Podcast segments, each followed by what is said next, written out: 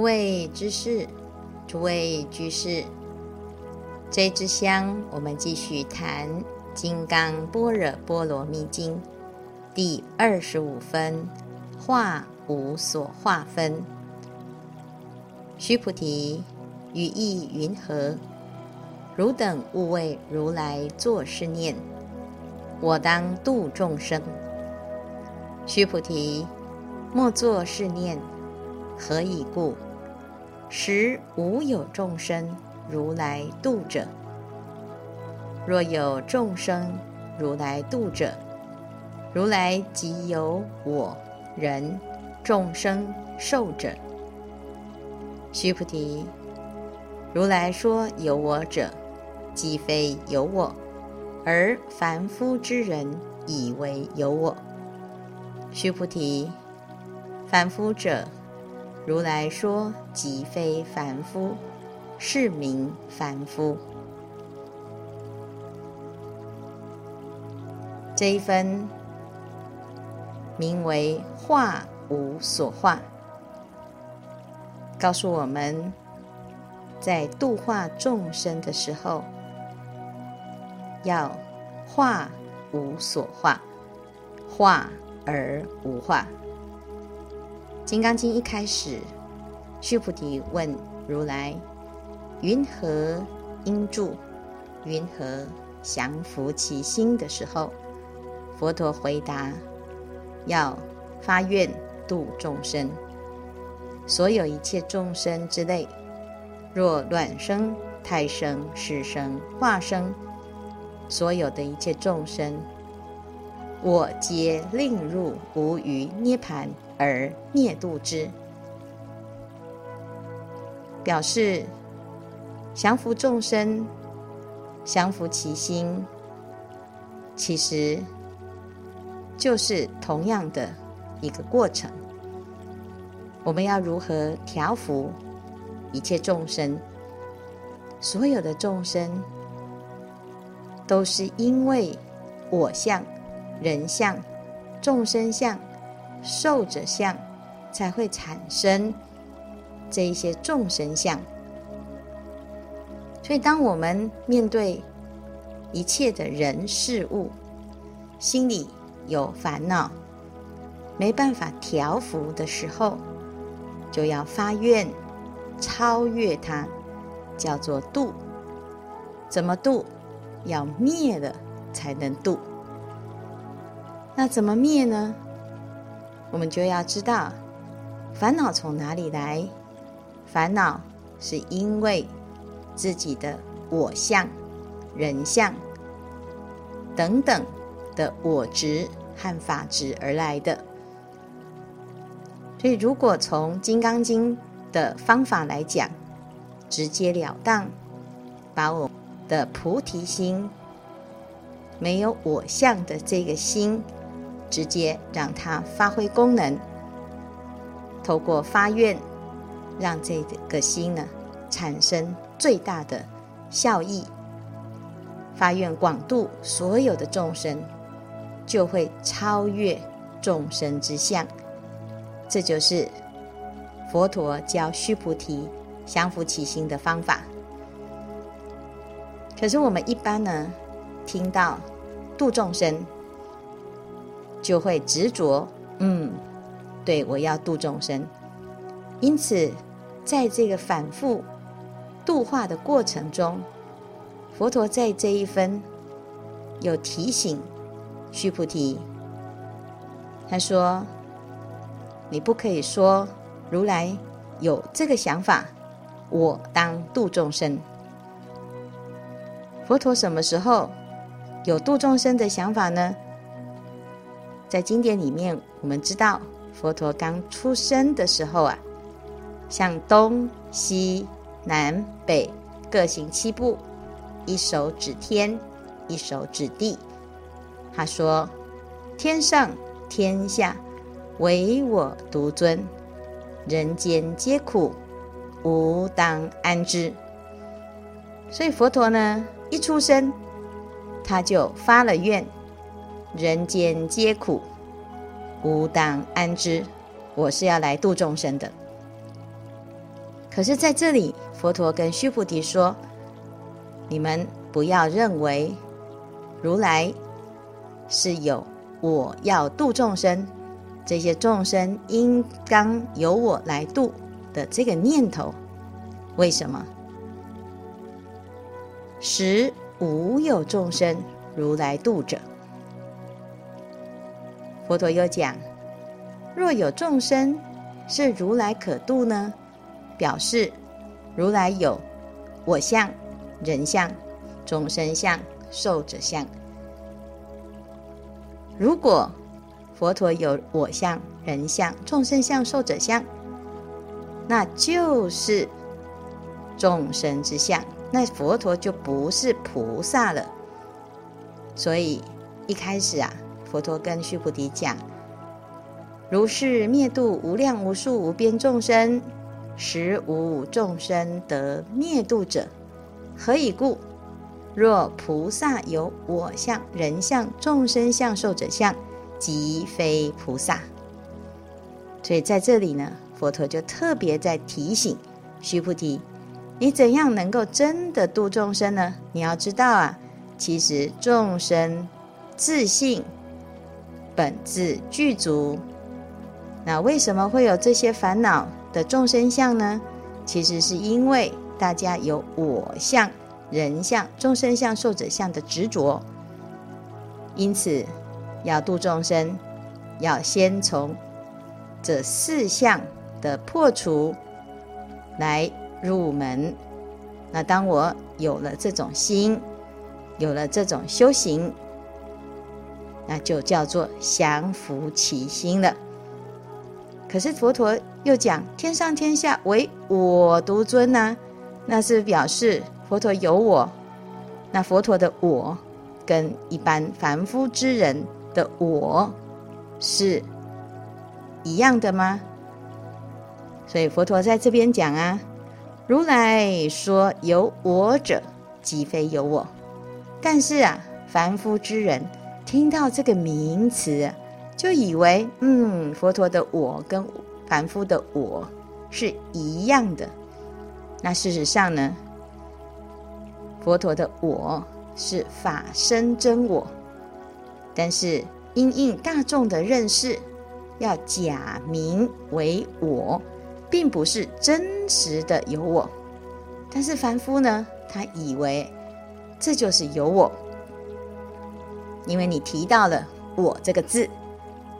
所以在这里，佛陀特别再谈一次，所有一切的万法，就是因缘和合的假法。所以认识万法，从假入空，知道因缘和合所生之法是虚妄不实之法。所以这里讲凡夫者。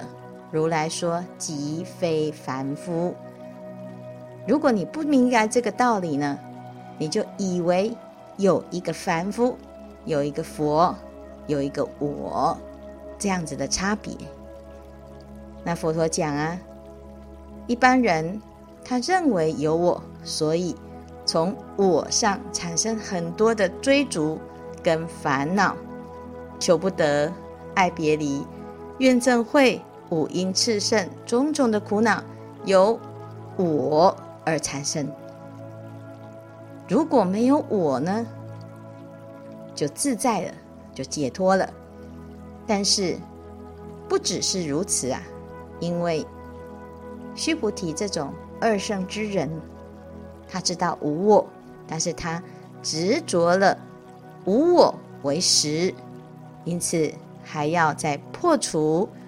无我的执着，所以佛陀又讲“我”这个字。如来说：“即非凡夫，是名凡夫。”所以，我们既要破有，又要破空，两边都不执着，就可以常行中道。那我们在度众生的过程也是如此的，众生要度吗？要用种种的方法来化度，但是度了众生之后呢，又不执着众生之相，度众生就是让众生破除他的我相，放下他的执念。那我们自己如果在度众生的时候，也产生了我度众生，那也是我相，也是执着。哦，所以呢，这一番呢、叫做化无所化，就是度化众生而不执着度化之相，这样子才能够真正契入实相之理。但是啊，凡夫他以为有我，所以就会在这一些假的色声香味触法当中啊，产生的分别，产生的烦恼。啊，所以在佛法里面呢，所有的经典都在解释这件事，用各种方便善巧譬喻来说明。曾经有一个人外出远行，独自夜宿在一间空房子，半夜突然就见到一只鬼呀、肩扛着死人来到他的面前，他吓了一跳，躲在屋边的嘎嘎角，在观察着这一切。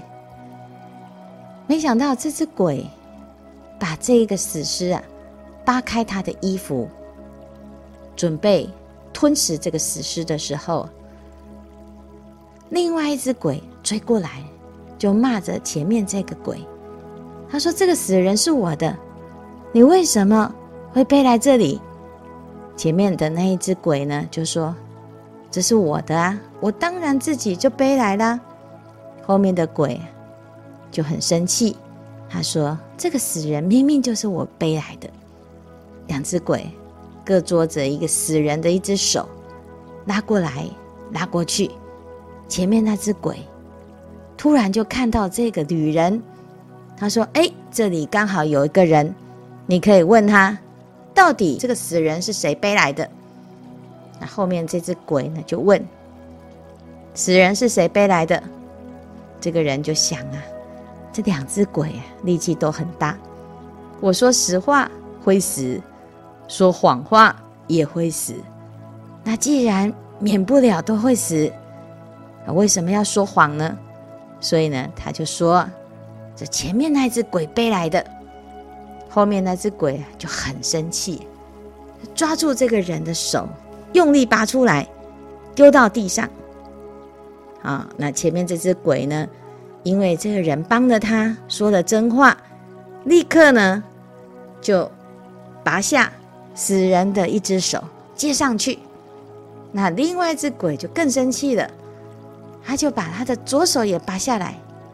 那前面这只鬼呀、就把死人的左手拔下来，接到这个人手上。接下来呢，两只脚、头、全身，你拔一下，我接一下；你拔一只，我就接一只。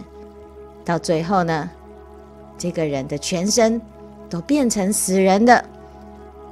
那这两只鬼啊，就共同把这个人的身体。吃掉了之后呢，擦擦嘴就离开了，留下这个人，他就在想：父母所生的身体已经被这两只鬼吃掉了，我现在这个身体全部都是那个死人的。那到底我现在是谁呢？我现在有身体吗？还是没有身体？如果有的话，明明就全部都是他的身体呀。如果没有的话，那我现在明明就是有身体，他就想来想去，越来越迷惘。天一亮啊，他就离开这个地方，回到自己的国家。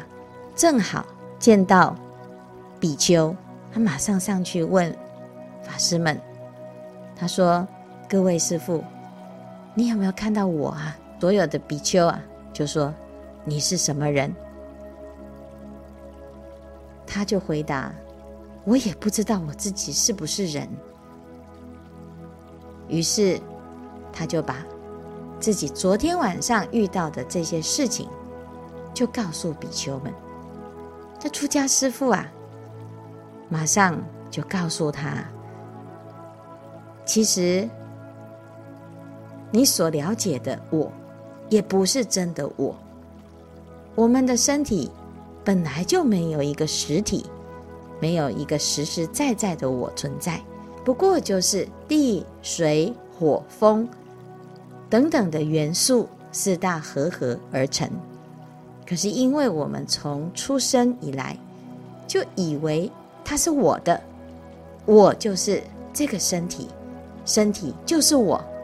所以呢，就把假的当成是真的了。那我们过去是这样的执着，现在是如此，未来理当如此啊。那你自己是如此，别人也是这样想，所有的人都如此想的时候，这件事情就理所当然了。可是，是真的吗？昨天被换掉、被吃掉的那一个身体已经没有了，那现在的这一个又是谁呢？这个人听完了之后，当下悟到了无我的道理。如果这个人不是遇到这么荒谬的情节，或许他还是继续用他自己既定的观念继续生活。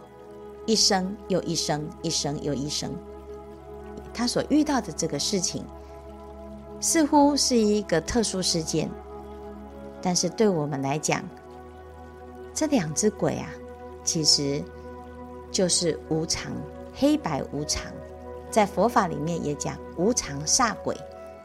所有我所认识的我，不论是我的心，或者是我的身，我的想法。我认为这个世界、这个家、这个人是我的，那也不过是你的妄执而已。因为我们想想看，一旦无常来临，你有哪一个东西是带得走的？如果是我的，那应该是可以掌控的。可是所有的人。上至飞翔，飞飞翔出天；下至转轮王，七宝正随身，千子常围绕，如其寿命尽，须臾不暂停。即使你是天底下最富有的富翁，或者是最美丽的女人，依然在无常面前。只能两手空空的来，两手空空的走，什么都带不走。请问你所认为的这是我的，又是谁呢？所以凡夫之人啊，不明白这件事情，就在这个无常之法当中产生恐惧，因为所有的人害怕的就是无常。就是我要失去的。菩萨呢，他知道这个道理，他不烦恼这个事。但是菩萨他在度众生的时候，没有了我相，可是还会有众生之相的这个相的执着。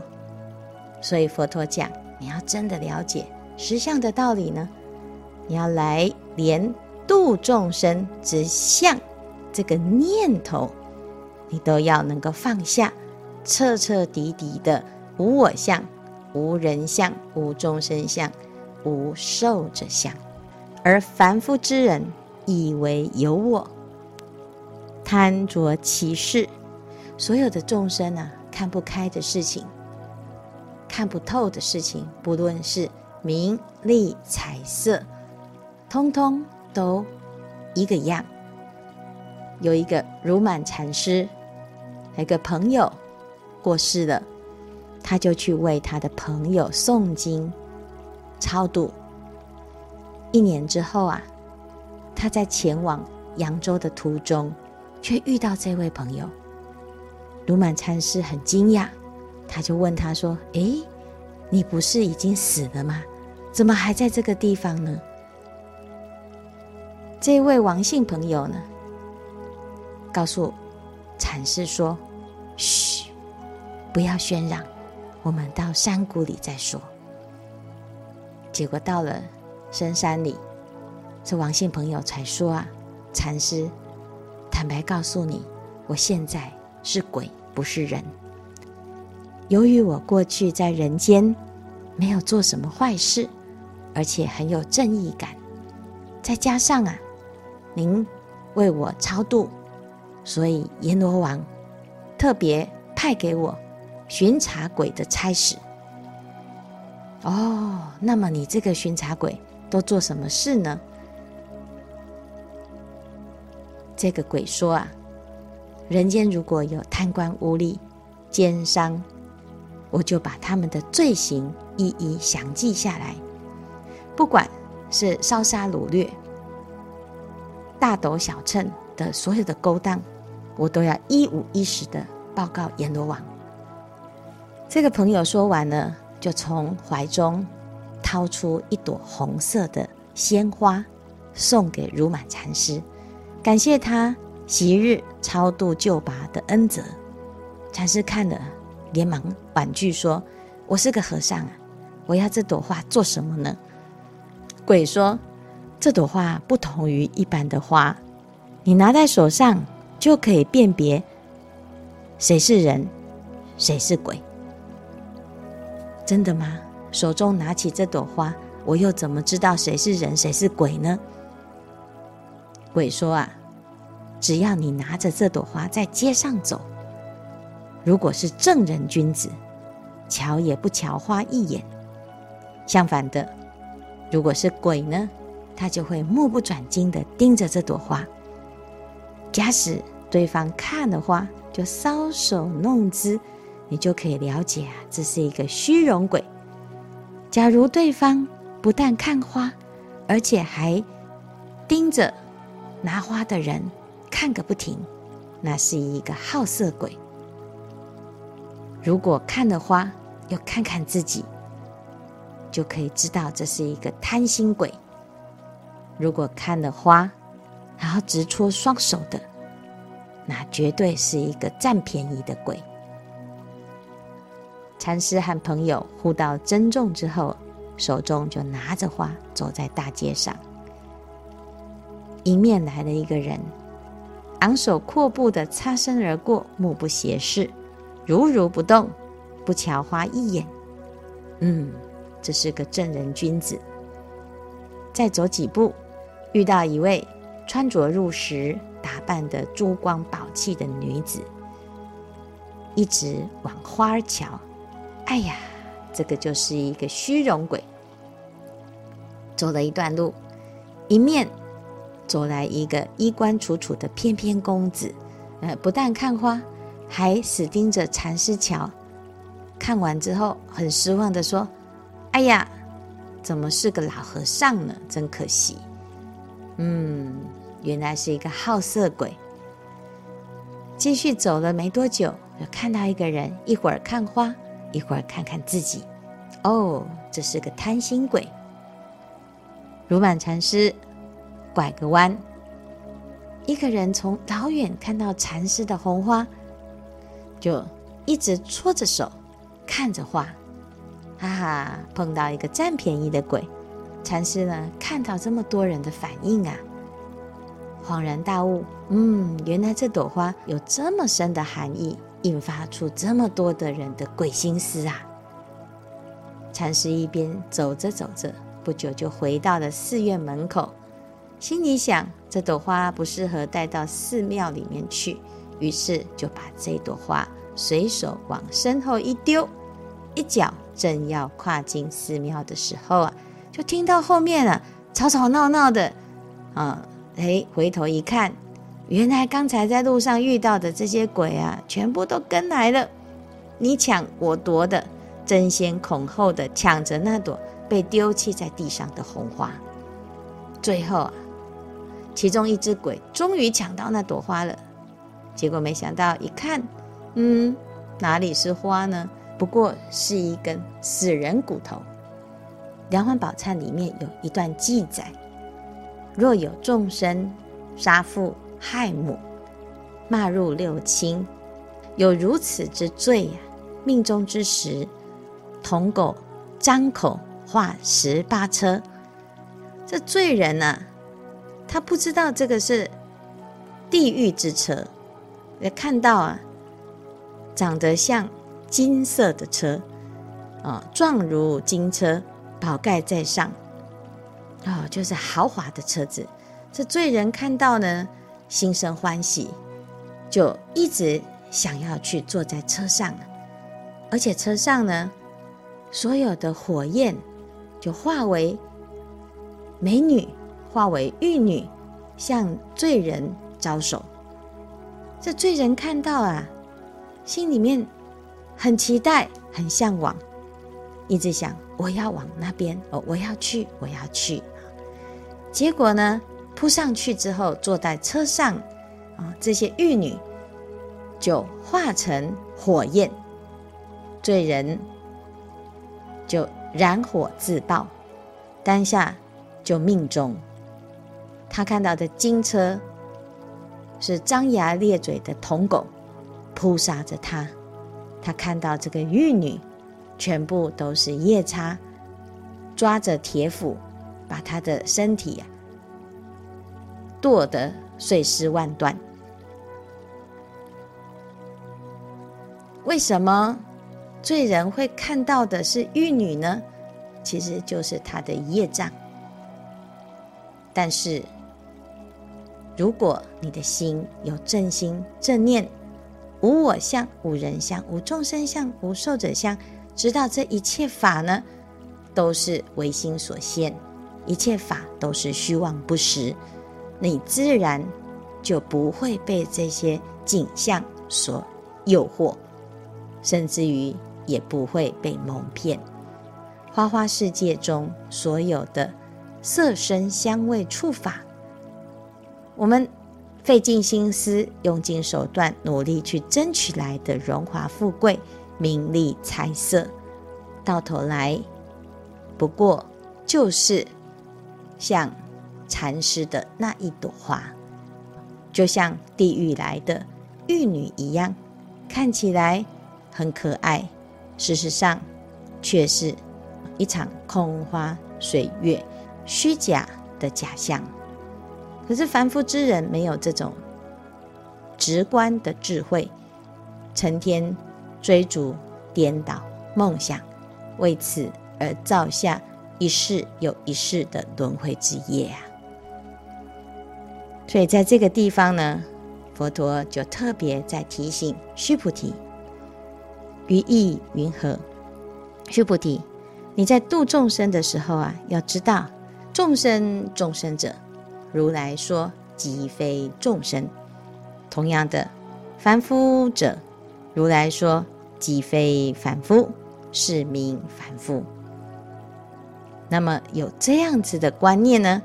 你在度化众生的时候，就真的能够灭度无量无数无边的众生。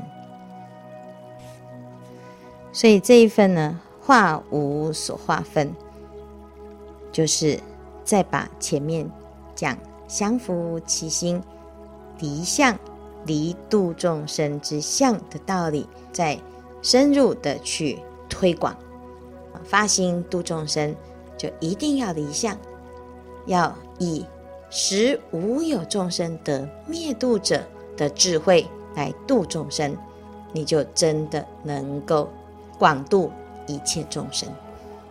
我们来写经，只要我们一念虔诚之心，是发愿的心，要广度一切众生，把写经的这一念心。把写经的这一份功德回向给所有一切众生，不管你写的作品、自己的评价、他人的评价如何，就会像《金刚经》里面所说的：“若是经典所在之处，即为有佛；若尊重弟子，透过写经的过程，渐渐的降服其心。”这是我们今天这一分化无所化，殊胜之真意呀、啊！今天的开示至此功德圆满，阿弥陀佛。